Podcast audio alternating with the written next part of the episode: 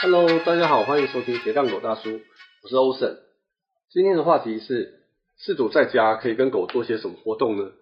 其实最近这两个多月以来，因为疫情的关系，很多人其实都是改在家里工作。那在家中的时间，当然跟以往要出门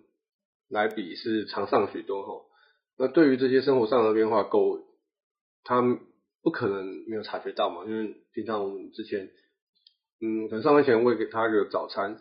然后他早餐吃完了，然后他会在家里待好一阵子，然后等到我们晚上回去下班才会喂他吃晚餐嘛。方面是他发现吃完早餐你还在家，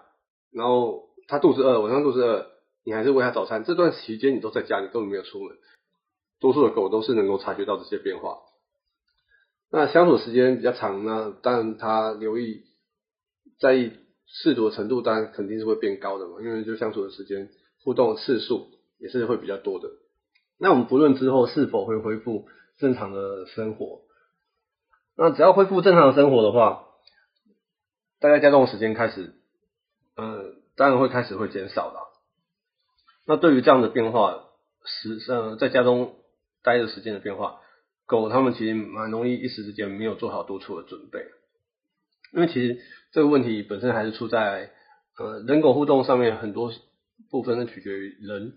要怎么做，然后这些狗对于人的这些行为，它有学习到了些什么，所以人这边是比较难控制的。通常就是改变人的做法的话，狗它可能过一阵子，它行为会开始改变了。那为什么说人比较难？那是因为有时候我们自己在家中跟狗相处，你看到它躺在这边，你就会没事就会想要跑过去，你就是会揉它几个，揉它几下嘛，摸它几下，这是蛮正常，很多人都会这样做。不然有些人会说：“我干嘛养狗？我养一只狗，我就是要去摸它，或是我就希望可能教它一些指令，像是可以叫它坐下、趴下、握手。呃，其实平常也没有干嘛，可是看到它会听到这些指令，然后会做这些事情，然后自己就会有一种成就感。然后你就觉得，哎，我每次在家里可能就是要跟它做这些事情，甚至吃饭前就是一定要做个全套，甚至坐下、趴下、握手。”甚至翻滚等等的哦，完成这些事情才能吃饭哦。那嗯，这样子的互动方式很容易就是，变成是狗它随时在等主人会给它一些指令，会因为得做这些指令可能之后可以得到好处嘛，像是食物或者是主人关注或者抚摸等等的，这些对狗来说都是一个他们想要的东西，所以他们会变成是随时都在注呃注意主人何时要。他们等于是随时在待命中啊，待命何时会有得到一些指令。那像这种情况的话，他把过多的专注力放在主人身上，他将来也是会比较难独处，因为他就习惯主人的陪伴，甚至是这些互动方式，以及就是嗯，像你丢我捡这种东西，或是拔河等等，这个不是说狗一个就可以玩的，它就是一定要人把球丢出去，狗再。再捡回来，然后捡回来拿给你之后，你再丢出去，所以它会一直反复的做这些动作。那当然，这些行为或是拉扯等等，对狗来说，它其实还蛮容易，蛮容易上瘾的。就是你丢出去，它其实也停不下来，它就是会一直反复的做好几次。那这样的活动是，嗯，没有这么建议啦。丢球这些活动，就是肾上腺素会分泌，分泌比较多的时候，影响到你的交交感神经等等的。那你会变成是更容易兴奋，更难平静下来，这对狗来说可能会有一些不好的影响。那我们当然要这几重点还是要谈论到底这些如果这么不适合的话，我们到底可以跟狗做一些什么活动呢？这问题其实是一个朋友嗯问我的，我们这几页内容就主要是来回复他，我们可以做一些什么事情哦？那我觉得。我这边简单列出三个可以做的事情。那第一个第一项就是我们可以学习坐他旁边什么都不做。我觉得这个是蛮重要的一件事情，这也是人要去习惯改变的。什么都不做也不代表我们真的什么都在那边放空哦，在那边打坐之类的。什么都不做意思是说减少跟他的互动，减少跟他的碰触，减少跟他的。呃，眼神交流等等的，那么其实这件事情就是，如果你做不到的话，你就在旁边你就可以划手机，或是嗯，你可以追剧等等的，拿一本书在那边慢慢看，或者你看电视都好，就不一定要把专注力都放在身上，也不一定需要跟他互动，他也可以多一点的休息时间。我们要去习习惯做这样的事情。当你习惯去做这样的事情的时候，你比较常做的这些平静的互动，那你的狗也会比较稳定，它也比较能够自己在那边休息，不会说因为过度专注你，或者是说他只能专注你，所以变是你可能去上个厕所，他就想要赶快起身，他也会比较焦虑，没有办法好好的休息等等的。那我觉得什么都不做，在旁边看书、划手机。这是蛮重要事情哦。那在第二件事情，我觉得还不错，就是，呃，我们可以找有空时间，当然有空时间，现在在家里应该是空时间，应该是还是蛮多的，可能半个小时、一个小时，可能还是可以安排出来。或者是假设你觉得，我们来讨论是打造一个狗的游乐场。那狗的游乐场的话，它可可大可小了。简单的做法就是。我们可以弄一个以嗅闻为主，像是常识为主。现在坊间有很多像是卖嗅闻店的，它就是嗯一个垫子，一个毯子，它可能有缝好几个小口袋之类的。那这些地方都可以塞食物去藏食，让狗去闻去找，然后把食物取出来。那这个是已经有现成的东西，这种就是嗅闻垫或嗅闻毯，或者你也可以使用一些纸盒。嗯，或是买买东西，有时候会有一些牛皮纸袋等等的，那你可以把食物藏在纸盒里面，或者你用纸盒把食物盖住，牛皮纸袋把食物放进去，把它的零食放进去，然后这样子呃搂起来，让狗自己去想办法去取得这些零食食物。但这些东西厂里面呢会建议比平常吃的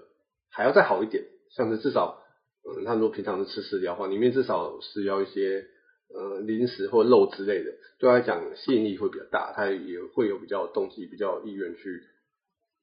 尝试去做这件事情。那或者是你也可以把食物藏在纸杯里，你可以这样子，纸杯、纸盒、牛皮纸袋，或者是你甚至买牛皮纸没有上蜡的，把这些食物包一包，就随便乱撒在地上，让他自己去找。那我们简单的做法可以这样子做，玩个十几二十分钟都有可能。但你可以把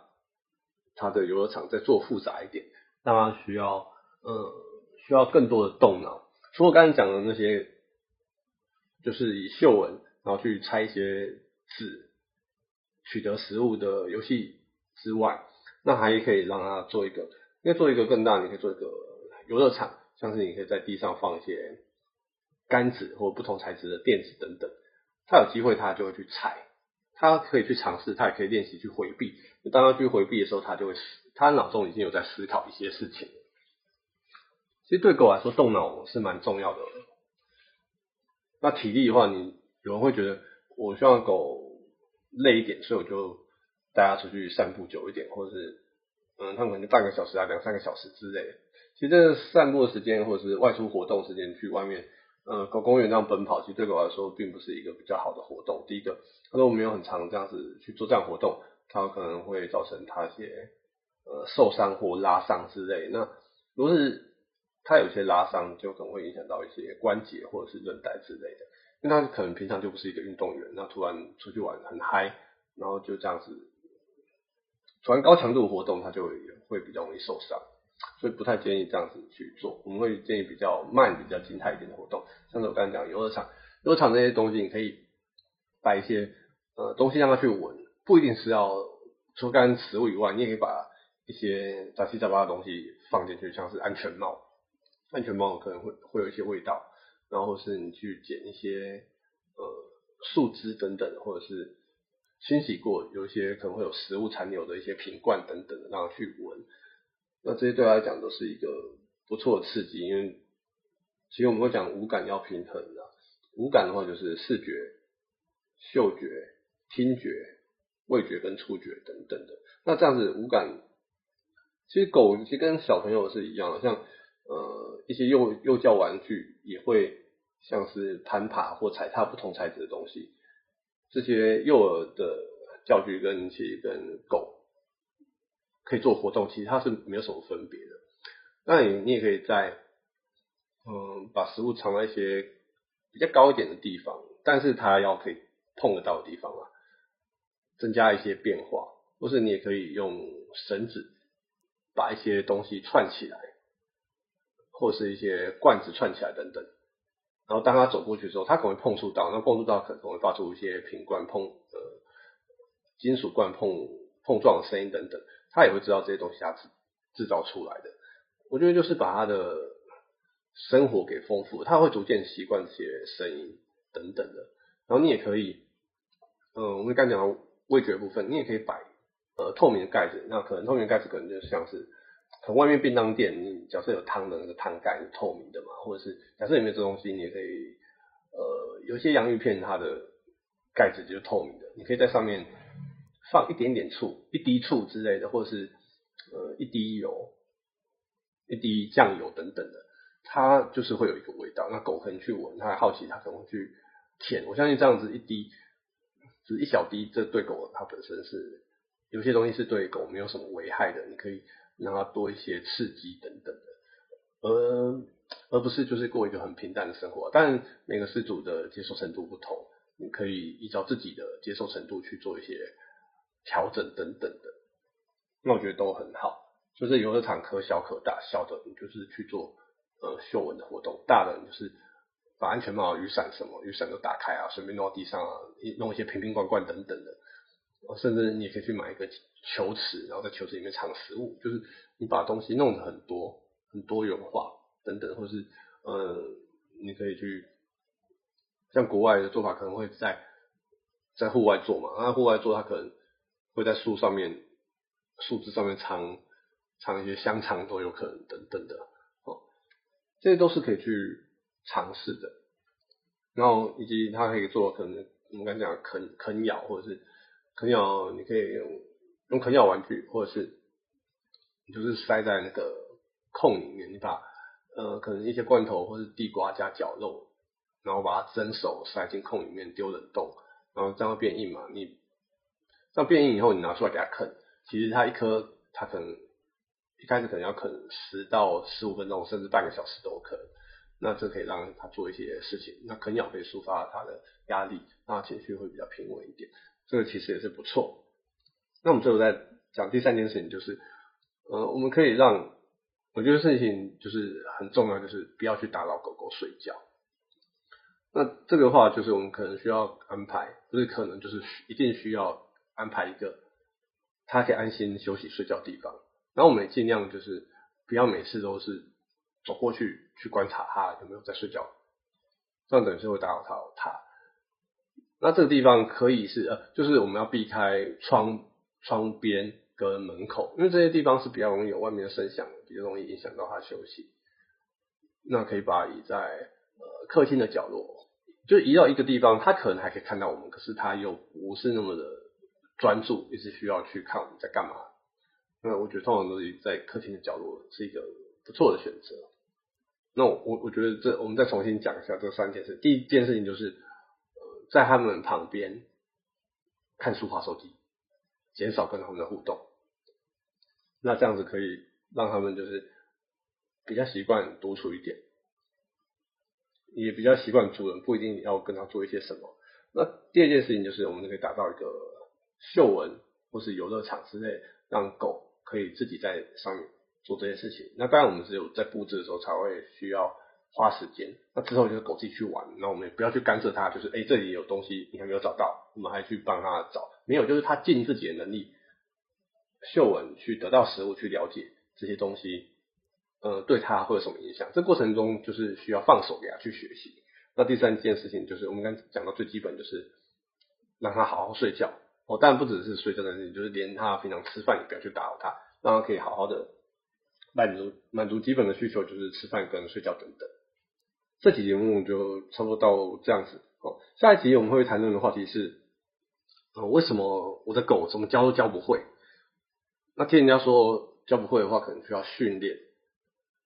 可是我又听说很多人把狗送去训练，好像都没什么用。这训练是不是没有用呢？